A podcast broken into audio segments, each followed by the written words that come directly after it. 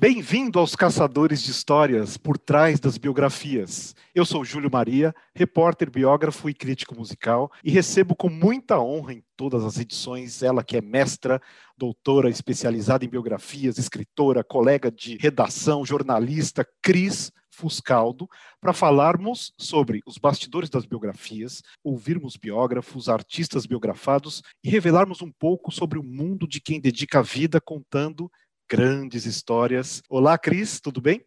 Olá, Júlio Maria, olá, todo mundo que está ouvindo a gente. Um prazer novamente estar aqui. Sempre bom falar das vidas que a gente escreve, né? Exatamente, Cris. Como que a gente escreve essas vidas, a vida do biógrafo? A gente vai debater muito nesta edição, neste episódio número 3 dos Caçadores. E olha, dois bioconvidados interessantíssimos, Cris. A gente vai ouvir Pedro Mariano sobre a relação dele com os biógrafos da Elis. Claro que eu me incluo nisso. Fiz uma biografia da Elis em 2015 e ele, o pai de todos nós, o grande biógrafo Rui Castro, vai falar com a gente também e a gente vai debater sobre a fala de Rui Castro, especificamente sobre o fazer biográfico, tá? Adorei essa história do pai de todos nós, porque eu sempre falo que o Rui Castro é o maior biógrafo do Brasil, né? Verdade. E ele realmente é o pai de todos nós, é um muso inspirador. A gente ainda vai fazer um episódio especial Rui Castro, né? Eu acho que vale a pena.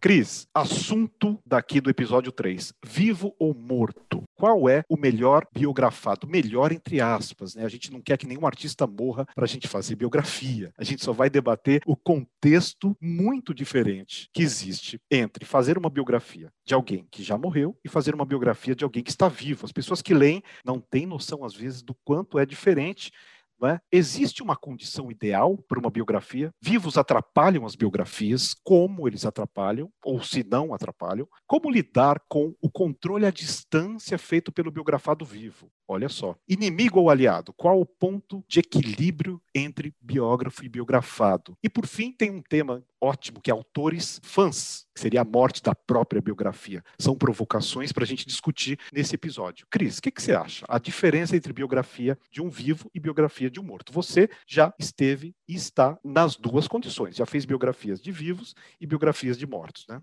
Já estive, estou, sigo estando, né? Para usar o gerúndio. Eu acho que realmente são coisas bem diferentes, assim, para a gente que trabalha, né? Pensando no trabalho, no que a gente tem que fazer para escrever uma biografia, eu não tenho a menor dúvida de que é muito diferente. São desafios bem diferentes e acho muito mais fácil escrever sobre uma personalidade que já morreu. Como você falou, não quero que ninguém morra. Um dos meus projetos é sobre um vivo e eu fico nervosa porque eu quero terminar esse livro para que ele possa ler em vida. Trata-se do Zé Ramalho, então eu tenho fé que um dia ele poderá ler essa biografia. Mas sem dúvida, ele por estar vivo torna as coisas muito mais difíceis, não só ele mesmo, como as fontes que rodeiam ele, né, que viveram a história dele. As fontes têm muito receio de contar histórias sobre pessoas que ainda estão vivas contrapartida, os mortos, em geral, as pessoas, depois de morto, eu posso falar tudo, né? Posso contar tudo. Tem uma questão ainda, o distanciamento da morte, quer dizer, imediatamente a morte é complicado ainda fazer biografia. As pessoas têm que digerir aquilo, terem o luto delas para passarem a falar mais abertamente sobre o morto. Eu percebi muito isso na biografia da Elis. A gente teve uma primeira biografia onde as pessoas guardaram muitos segredos. Eu percebi que lá ninguém falou muito, sobretudo a respeito da questão da Elis com as drogas, que era o grande tabu. Não pode falar que a Elis consumiu drogas porque saiu uma matéria na revista Veja, no momento em que a Elis morreu, chamada A rota da cocaína e associando eles com aquilo, realmente virou um trauma numa geração. Engraçado, eu percebi isso fazendo o livro. E aí, eu, beneficiado pelo tempo, quer dizer, 30 anos depois da morte, eu fiz uma biografia na qual eu tive depoimentos de pessoas como a Wanda Sá, dizendo: não, eu estava no banheiro com a Elisa, ela estava ali, era uma especialista já, fazia a carreirinha e nós tirávamos juntas. Esse tipo de depoimento ele só vem depois de 30 anos de que a pessoa morreu. Então a gente tem aí um benefício do tempo. O tempo ajuda a biografia, né, Cris? Eu acho que sim, até porque também 30 anos depois, num caso como esse, né, um assunto drogas, as pessoas já superaram, né, já lidaram e no momento em que está acontecendo, em que a pessoa está inserida ali naquele contexto, ou logo depois da morte, mas ainda há um contexto, né? Isso faz todo sentido o que você está falando E a pessoa viva é pior ainda, porque aí a gente vê até pelas autobiografias. A gente já falou sobre isso no episódio anterior, que o cara que escreve uma autobiografia, ele tem que ter muito cuidado para não expor outras pessoas. Então, quando você vai fazer uma entrevista para uma biografia com um personagem que faz parte da história do seu biografado e eles estão todos vivos, ele tem receio de contar o que aquele parceiro, amigo, ex-parceiro e às vezes até inimigo entrevistei uma série já de inimigos de Zé Ramalho que, ainda sendo inimigos, preferem até não piorar a briga, talvez, né? Não piorar o, o clima. Mas é curioso que o meu livro do Belchior, por exemplo, como eu fui para a estrada no mesmo ano que ele morreu, eu senti que as pessoas estavam com uma necessidade de desabafo. Mas aí eu acho que tem a ver também com o fato dele ter passado 10 anos sumidos e essas pessoas sem poder falar dessa história, porque foram leais a ele durante esses 10 anos, e aquilo estava como engasgado, como se fosse engasgado. E quando eu e o Marcelo Bortolotti, meu parceiro nesse livro, Viver é Melhor que Sonhar, chegávamos, as pessoas falavam tudo. Tem duas posturas de biografados vivos, Cris. O biografado que está apoiando o biógrafo e o biografado que se isola do biógrafo. Ele não mais pode proibir uma biografia. Temos esse amparo judicial hoje em dia. Todos podem ser biografados, ninguém pode proibir que alguém faça uma biografia sobre você, mas você pode dificultar o fato dessa pessoa estar fazendo uma biografia. Essas duas posturas são muito definidoras do que será a biografia passei pelas duas. Eu falar porque passei pela mesma situação com o mesmo personagem, que é o Zé Ramalho, né? Eu já também contei em outro episódio. Tem épocas que ele me ama e épocas que ele me odeia. Então, quando ele tá me amando, ele me traz para ele, me fornece material, me ajuda, abre portas. Quando ele me odeia, ele fecha todas as portas. Eu acho que esse tipo de atitude, né, esse tipo de, de situação em que o biografado está vivo, e se distancia e ainda atrapalha, sinceramente, hoje em dia, com a experiência que eu tenho, é o caso de encostar esse projeto e deixar para depois, para outro momento. Ou um momento que minimamente pode até não estar tá próximo do biógrafo, né? Mas fechar as portas nesse nível vai atrapalhar de um jeito que um livro que poderia ser feito em um ano ou dois vai se levar dez anos, como é o meu caso com o livro do Ramalho. O que, que eu faço quando tenho problemas? Eu encosto esse projeto e faço outro. E já publiquei três livros por causa disso né? E tive também, por exemplo, no Discobiografia Legionária, eu tive o Dado Vila Lobos, Marcelo Bonfá, todo mundo muito perto de mim ajudando. E mesmo assim eu não fiz um livro chapa branca, porque esse é que é o problema, né, Júlio? Quando a proximidade faz o biógrafo se envolver num nível em que ele não consegue falar a verdade, né? Botar tudo para fora do que ele apurou. Né? Exatamente, Cris. Esse é um ponto que eu até sublinhei ali, a última discussão nossa desse começo de podcast, autores que se tornam fãs. Porque a proximidade deu a ele uma falsa impressão de que ele faz parte da família. E aí ele passa a fazer um livro não mais para contar tudo o que ele apurar, mas para deixar muito claro que o biografado dele é um mito. A gente tem alguns livros que a gente chama de chapa branca. Ele pode ser ou encomendado que é uma biografia que realmente essa eu acho problemática, ele pode ser vigiado, ele pode ser influenciado. Quer dizer, tem biografias que a gente percebe que o biografado está querendo agradar. Isso é uma situação que, para mim, perde completamente a credibilidade. Sobre isso, Cris, você tocou num ponto interessante: o inimigo, o aliado, quando você fala da necessidade, da esperteza, eu acho que da inteligência das famílias em apoiarem, não controlarem, mas apoiarem o biógrafo e fornecerem material, receberem para dar entrevista. O cara não tem mais saída, ele está sendo biografado. O que você prefere? Ser biografado por alguém à distância, que não pode falar com seus amigos, que não fala com você, ou ser biografado por alguém que está ao seu lado. Sobre isso, Cris, a gente tem um bio convidado aqui, que é o Pedro Mariano, filho da Elis Regina. Ele sabe bem o que é isso, né? A Elis já foi biografada três vezes, a Elis já teve musical, documentário, enfim, a Elis é uma das personagens mais biografadas da música brasileira. Vamos ouvir o que, que o Pedro fala sobre a relação que ele tem com os biógrafos. Na minha opinião, quando decidi aceitar fazer parte do time da biografia e aceitar a biografia da minha mãe, em favor do biógrafo tinha a distância do fato em si, da morte dela, que me deixou muito confortável, muito mais maduro, muito mais sereno e muito mais ciente da importância de que uma biografia, que a, importância que uma biografia faria no legado da Elise. Dito isso, eu optei por ajudar na medida do possível, com informações que eu pudesse dar, mas acima de tudo com respeito e o distanciamento que o profissional precisa ter para exercer o trabalho dele e estabelecer uma relação de confiança de duas vias. Eu confio no biógrafo e acredito que ele vá fazer o melhor trabalho, porque se ele foi escolhido para isso, é porque ele é a pessoa indicada para fazer esse trabalho. E também tentar construir uma relação de confiança para que o biógrafo possa vir acessar as informações que ele achar pertinente comigo e com a família. É um misto de muitas coisas. Acredito que deixar a situação confortável ao biógrafo para ele exercer a profissão dele da melhor forma possível, como ele achar interessante, é o melhor caminho, mas também você ter sempre a porta aberta e estabelecer um vínculo de confiança para que as informações não fiquem truncadas. Salientando aqui, acima de tudo, se você optou por aceitar fazer uma biografia, deixe o biógrafo trabalhar.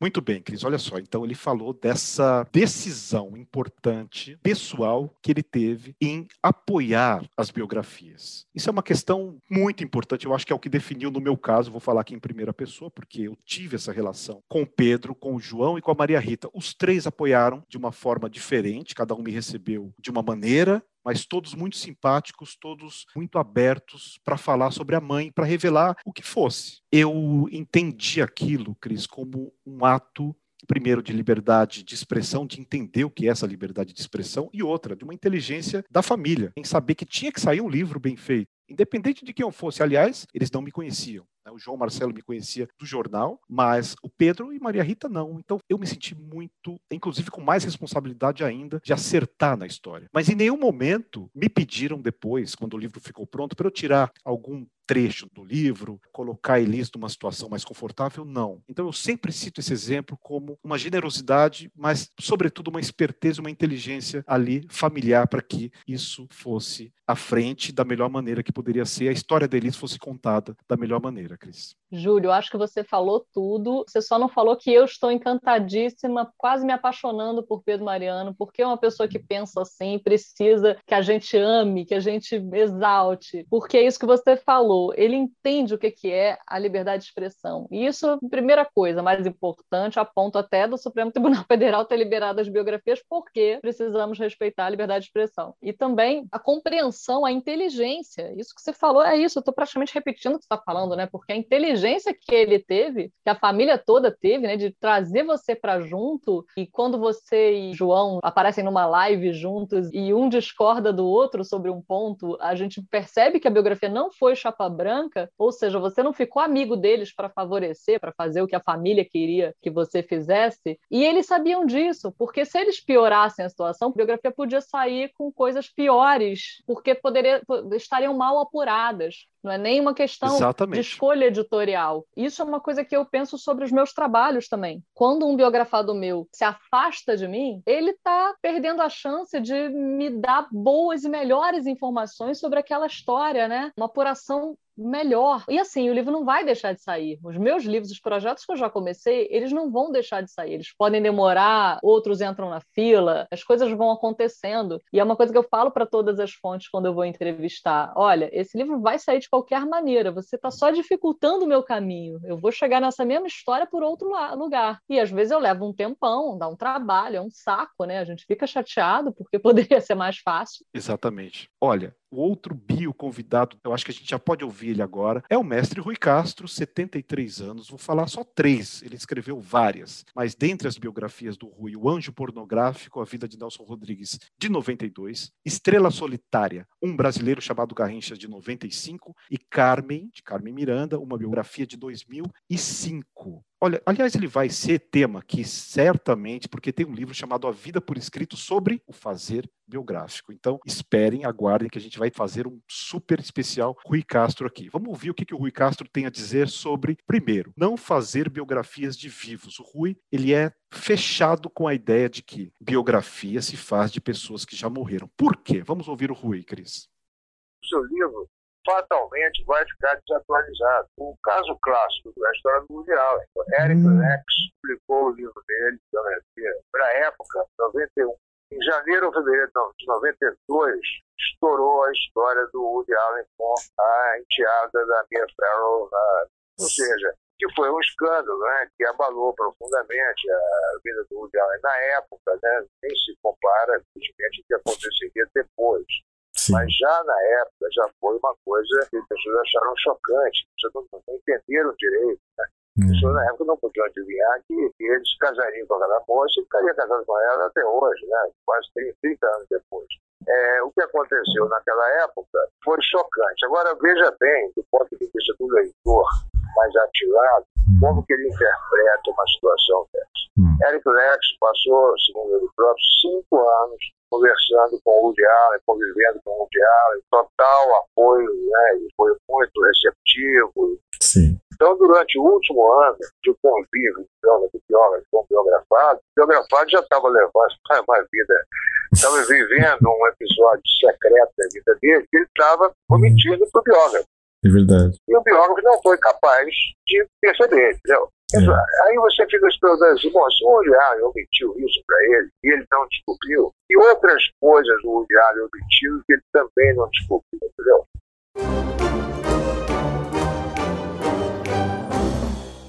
Olha só que interessante, o Rui falando do clássico caso da biografia do Woody Allen. O Eric Lax lançou em 1991 e em janeiro de 1992 aparece o grande caso ali estourado que o Woody Allen o tinha escândalo, um, né? O escândalo do Woody Allen com a sua enteada. Pronto.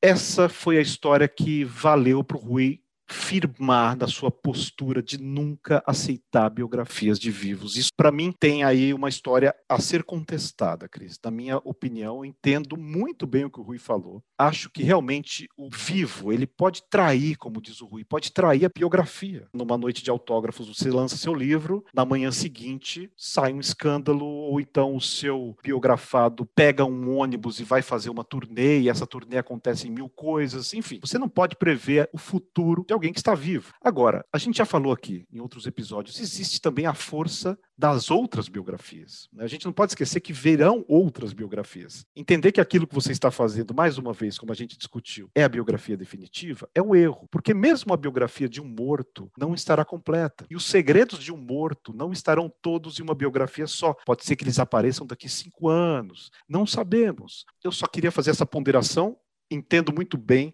o Rui falando sobre a sua decisão de não fazer biografias de mortos, mas eu acho que alguns vivos valem já sim a pena serem biografados e tem muito vivo para ser biografado aqui no Brasil, Cris.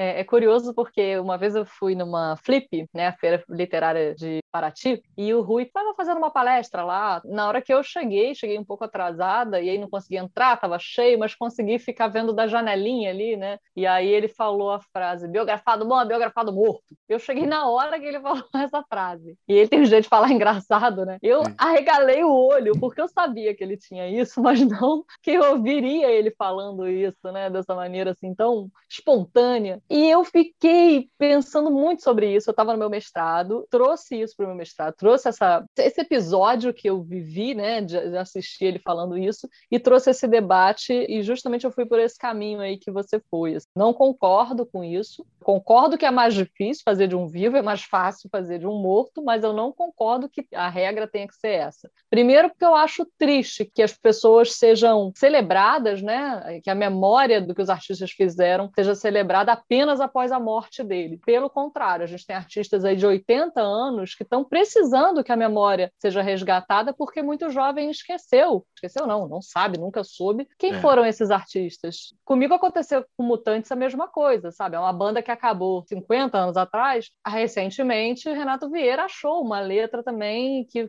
poderia ter sido feita junto com o Tim Maia, não sei o quê, enfim, uma redescoberta que eu acabei conseguindo incluir na segunda edição do meu Discobiografia uhum. Mutante. Só que outras coisas podem aparecer e a gente claro. sabe que vão aparecer, né? Dói, né? Você sabe que no lançamento da Elis chegou um senhor na fila de autógrafo, assim, naquela coisa que tinha, né? No, nos tempos normais a gente tinha noites de lançamento. Quando fui assinar para ele, ele falou: queria te contar uma história. Já sente aquela dor, né? Aquela dor no fígado, porque você sabe que o cara vai te contar uma baita história que era para estar tá no livro. E foi exatamente o que aconteceu. Uma incrível história emocionante dele mesmo, como estudante de direito no Largo São Francisco. Uma vez ele sai da faculdade no Largo, vai para um barzinho onde iam os amigos e estava Elis sozinha, sentada numa mesa, e ali ele se aproxima da Elis, ele vai, deixa a turma de amigos e vai sozinho até a Elis, e a Elis fica conversando com ele, muito triste, ela tinha acontecido alguma coisa com ela, mas ela fica ali e ele pede para Elis cantar nesse momento, e a Elis canta com ele, canta para ele, com ele, porque os dois começam a cantar, fazer um dueto ali no bar, sozinhos, no Largo São Francisco e São Paulo. Isso para mim é uma cena, eu adoro essas cenas que não tem exatamente famosos, né, envolvidos, mas eu lamentei muito não estar no livro, né, se eu tivesse achado esse personagem antes. Acontece o tempo todo, né, Cris? A gente pode atualizar Acontece. biografias anualmente no comecinho da biografia do Ney Mato Grosso, ele me falou os irmãos que ele tinha. E aí, na minha apuração, eu achei uma outra irmã. Eu falei, Ney, mas e essa irmã? Ele disse, ah, eu não gosto dela. Eu falei, tá, mas e aí? Caramba. E quando ele me disse eu não gosto dela, eu disse, é essa pessoa que eu tenho que achar. É óbvio. O que, que ela sabe do Ney que ele não gosta dela, não é? Mas depois eu vi que não era nenhum grande segredo, ela simplesmente é uma pessoa que não se dava com o Ney na época. Agora eu acho que tá, se dão melhor. Mas, para você ver, o biografado, sim, esconde coisinhas que ele não quer que venham à tona e cabe ao biógrafo sacar isso e ir atrás. Quais são os segredos Exatamente. desse cara que está aqui comigo? E é muito legal quando você lança um livro e o cara lê a história dele e fala: caramba, como que ele descobriu isso?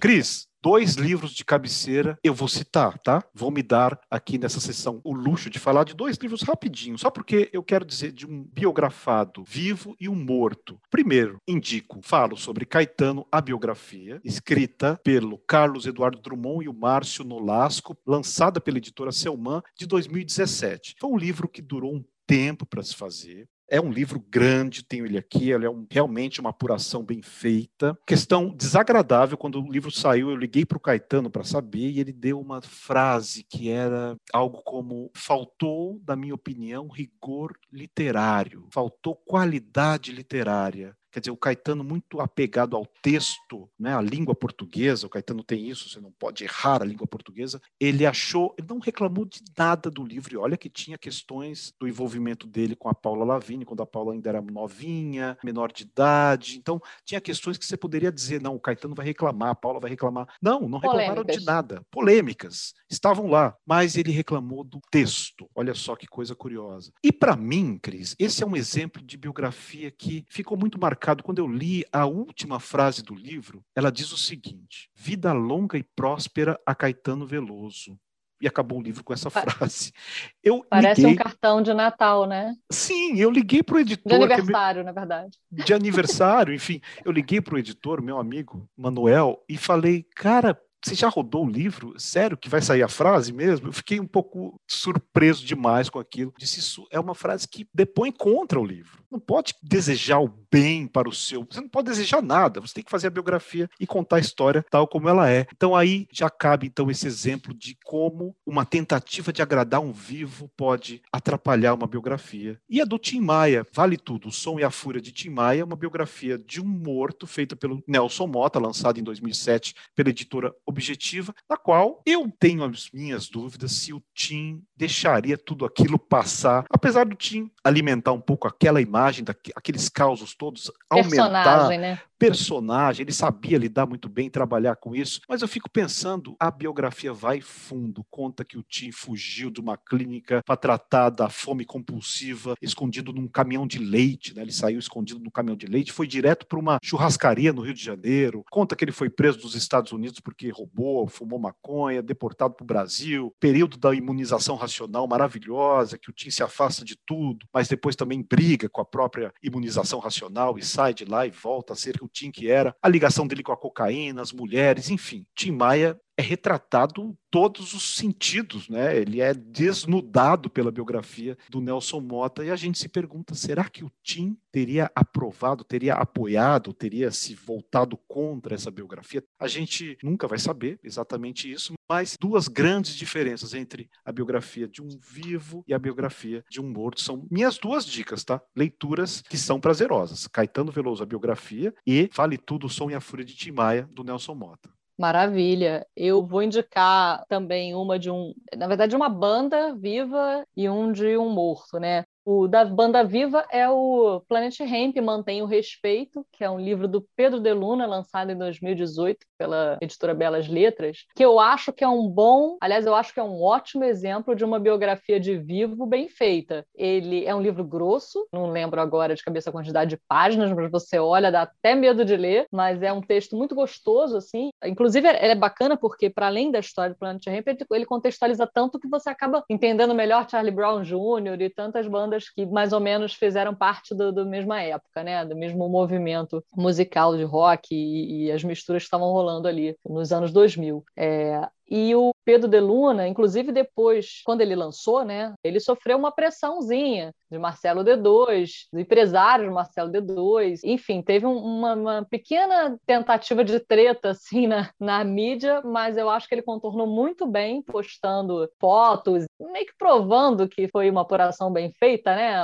Tem algumas provas, acho que as redes sociais do Pedro são ótimas para ver também, porque ele bota tudo para fora, ele fala mesmo como é que o biógrafo reage. E ele conta, conta as histórias de envolvimento com drogas, as mulheres. Aí tem, claro, tem gente que já morreu na, na biografia, como o Skank, que era o, né, aquele primeiro parceiro do Marcelo D2, famoso. Eu, quando li, eu falei, nossa, ele foi além mesmo, e ele é muito fã. E é isso, quando desagrada, aí, aí que a gente sabe que o cara fez certo mesmo. Né? Sensacional, né? Pedro de Luna. Parabéns, cara, porque para mim romper é ainda mais difícil sabe? Um cara que está ali no convívio daqueles artistas, um cara que pode alimentar uma amizade com um cara como Marcelo D2, óbvio, todo mundo quer ficar perto, né? Quer agradar. O cara vai lá e está disposto, inclusive, a romper essa admiração, essa amizade, essa suposta amizade que existe fazendo um livro verdadeiro. Eu tenho muito respeito por essa postura de biógrafo, Cris.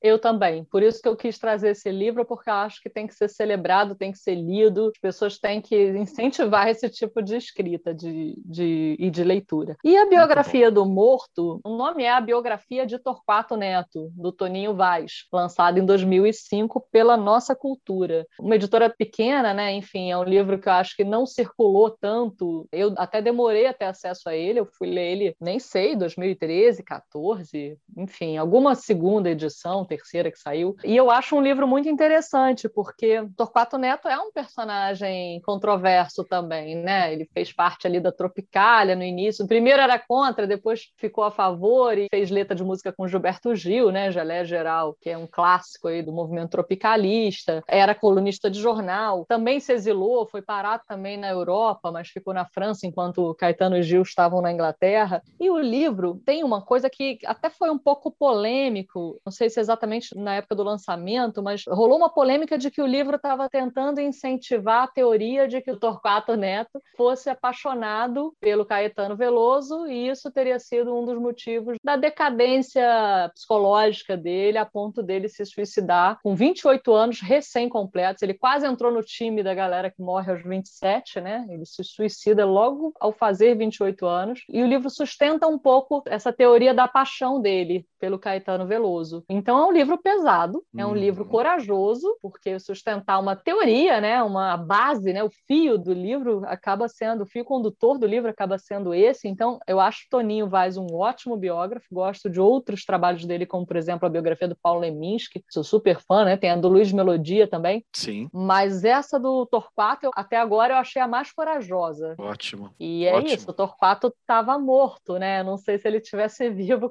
não sei nem se o Toninho faria. Exato, exato. Cris, sobre isso, essa relação da verdade, dos fatos apurados com os vivos, a gente vai ouvir mais um trechinho de um áudio de uma fala do Rui Castro, falando aqui sobre a Elza Soares, no momento em que ele escreveu a biografia do Garrincha. Vamos ouvir, tá? No caso do Garrincha, por exemplo, o Garrincha tinha morrido. A Elza estava viva. Tem a história da. vai contar que a Garrincha estuprou a filha da Elza, entendeu? Uhum. Uhum. Aí eu pensei, bom, eu vou apurar. Hum. E apurei, né? E vi que foi uma mentira, foi uma, uma, uma covardia, foi uma sacanagem ter inventado isso. Sim. Conversei com várias testemunhas, né? com várias pessoas importantes na época que participaram da elucidação desse episódio. Um deles, o doutor Francisco Horta, juiz de direito, ex-presidente do Fluminense. Sim. A própria Elza, né? A própria Elza me disse, se o Mané tivesse feito isso, você acha que eu não teria matado a minha filha? Sabe? Agora, vamos supor que fosse verdade. Eu, infelizmente, teria publicidade. Não? Publicaria. É. Olha só que complicada essa história, Cris. A Elsa estava viva. No caso do Garrincha, e as pessoas perguntavam para o Rui na rua se ele ia contar que o Garrincha estuprou a filha da Elsa. Né, quando o Garrincha foi morar com a Elsa, a Elsa já tinha filhos. Uma filha da Elsa dizia-se muito que o Garrincha teria estuprado a filha da Elsa. E ele dizendo, aí eu pensei, não sei se aconteceu, fui apurar e vi que aquilo era uma mentira. Foi uma grande mentira, uma grande fake news ali da época, uma das, né, que envolvem a história de Garrincha e de Elza Soares, mas ele diz uma coisa interessante. Se ele chegasse à conclusão, ele apurou de verdade, ele me disse que ouviu muitas, muitas pessoas. Se ele chegasse à conclusão que ele realmente tivesse feito isso, que o Mané Garrincha tivesse de fato feito isso com a filha da Elsa, ele teria publicado não existe limites para publicação desde que você tenha uma apuração sólida. Você concorda com isso, Cris? Eu concordo, Júlio, porque a apuração sólida significa, num caso como esse, alguém ter contado para ele isso a própria pessoa ter contado para ele ou confirmado, porque o que ele não poderia era publicar isso com base na fake news, com base no que alguém falou ou, ou não falou. Se ele chegasse ao ponto de conseguir que a vítima confirmasse o caso do estupro, pronto, isso é uma apuração bem feita ou é. um registro na polícia também é uma apuração bem feita, né? E aí infelizmente pode doer a vítima, né, a exposição, mas se foi uma coisa que foi exposta em algum momento, que acabou vazando na imprensa, né, isso é uma apuração bem feita. E a apuração bem feita é o que a gente biógrafo tem que fazer e utilizar na hora de o tempo todo.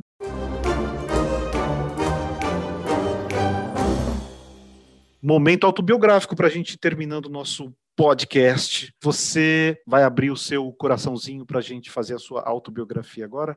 Vambora. A gente falou tanta coisa, né? Que várias passagens, assim, né, vieram à mente. Mas eu acho, como eu já falei aqui, né, eu tenho essa situação de ter um biografado vivo que me faz demorar muito, né, para conseguir terminar o projeto sobre ele, e tenho o biografado morto, né? As coisas já foram mais fáceis justamente porque ele já estava morto quando eu comecei a apurar. Mas é curioso que no caso do Zé Ramalho, que é o vivo, você falou aquela questão do controle da família, né, que muitas vezes ajuda e ao mesmo tempo controla, então acho que eu posso falar isso um pouco sobre isso, né? Quando eu fui para Paraíba pela primeira vez e que ele falou para a tia dele para me receber, ele escreveu os quatro nomes que ele queria que eu entrevistasse na Paraíba. E os quatro nomes eram a tia, o melhor amigo, enfim, e mais dois nomes também totalmente é, pautados né, por ele para me dar as informações que eu queria. Claro uhum. que eu não fiquei nesses quatro nomes, claro que eu né, expandi, fui para todos os outros lados e tal. Acho que como acontece com você, com,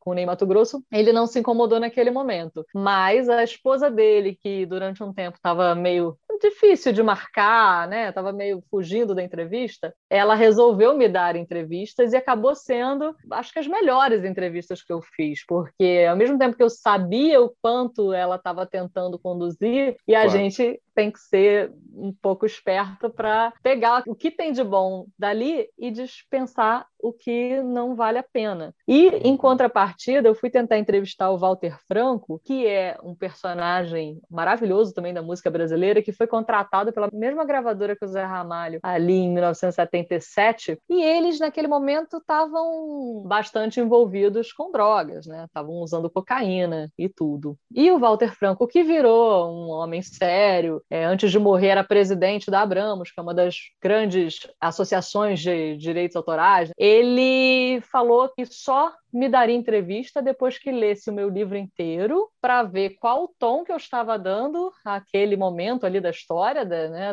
na década de 70, para ver se ele poderia contribuir ou não. E eu tentava explicar para ele que não tinha como eu escrever uma biografia em que uhum. depois eu entrevistasse os personagens. Que a história era construída justamente em cima das claro, entrevistas. Claro. E Nossa. que a esposa tinha me dado entrevista, e que todo Zé do Caixão já tinha me dado. Enfim, tinha entrevistado tanta gente. Uhum. E Walter Franco era um personagem, um personagem que eu queria entrevistar, até por eu ser fã do cara, eu queria a história vindo dele, entendeu? Claro. E ele não me deu, e ele morreu sem me dar essa entrevista. Puxa vida. E é o primeiro pedido, Cris, que eu confesso que eu vejo do tipo: ah, você escreve a sua biografia, depois que estiver pronto eu leio para ver se eu te dou entrevista. Realmente, esse pedido eu nunca tinha visto. E vale dizer, né, Júlio, que a gente não manda livro pronto, né, num Imagina. documento de Word para ninguém, né?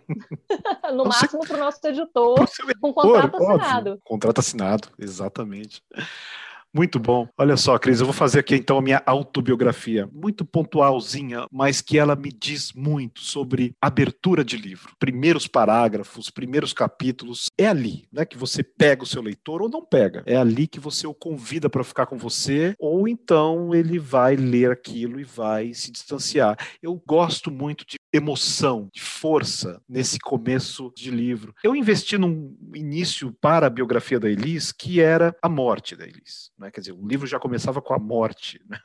Tem gente que achou que eu estivesse ficando louco. Cara, como é que você vai contar já aquela. Todo mundo já sabe que a Elis morreu. Né? Então eu resolvi começar mais uma cena muito dramática, que é a Elis sendo encontrada né? Já sem vida, mas ninguém sabia que ela já estava morta. Aquela coisa toda dentro da casa dela, com os filhos ao lado, quer dizer, onde estava cada filho. Pedro estava num lugar, a Maria Rita estava em outro, João Marcelo saiu na rua para comprar bala, voltou, porteiro do prédio achando movimentação estranha. Tudo isso eu fui agraciado com uma apuração também do inquérito policial, né? Que me dava todos os depoimentos das pessoas envolvidas, a babá, o porteiro, as pessoas que estavam ali relatando. O cara, o motorista de táxi que que levou o corpo da Elis para o Hospital das Clínicas. Mas eu quero dizer o seguinte: para mim, a grande prova de que aquilo tinha dado certo, Cris, a emoção, o clima, o ritmo que eu coloquei naquela cena de cinema, foi uma ligação que eu recebi da Vanderleia, cantora, poucos dias depois de sair o livro, e ela me contou que ela teve uma crise de choro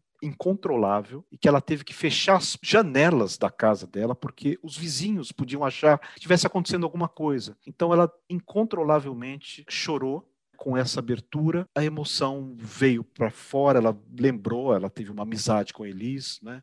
Eu achei essa reação, não que eu queira que os meus leitores todos passem por isso, Cris, porque na verdade esse choro ele vem também de uma carga emocional que te faz lembrar alguma coisa sua, né? É aquela história Sim. da autobiografia se cruzando com a sua própria história. E a Vandeléia tem histórias, realmente. Sim. Você viu na biografia feita pelo nosso amigo Renato Vieira, ali ao lado da Vanderleia, o quanto Vanderleia tem de histórias trágicas também. Mas, para mim, isso foi ali uma sinalização de que eu tinha acertado. Com né?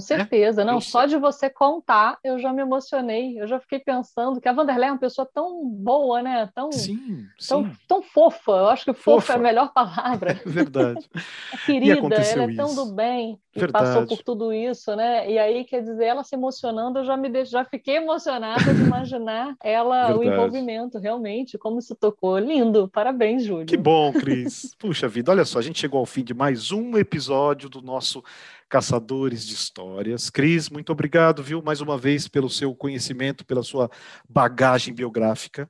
Obrigada eu, Júlio. Vamos chamar o pessoal para participar também, né, Júlio? Por favor. Temos nosso e-mail, Cris. Caçadores de Histórias 1 arroba gmail.com. No plural, tá? Caçadores de Histórias 1 arroba gmail.com. A gente quer falar com os leitores até para poder trazer biografias, né, novas biografias para, enfim, para os novos episódios que a gente vai gravar. E Uh, contar com também o termômetro da audiência, né? A gente saber se a gente está indo bem, se a gente não está indo bem.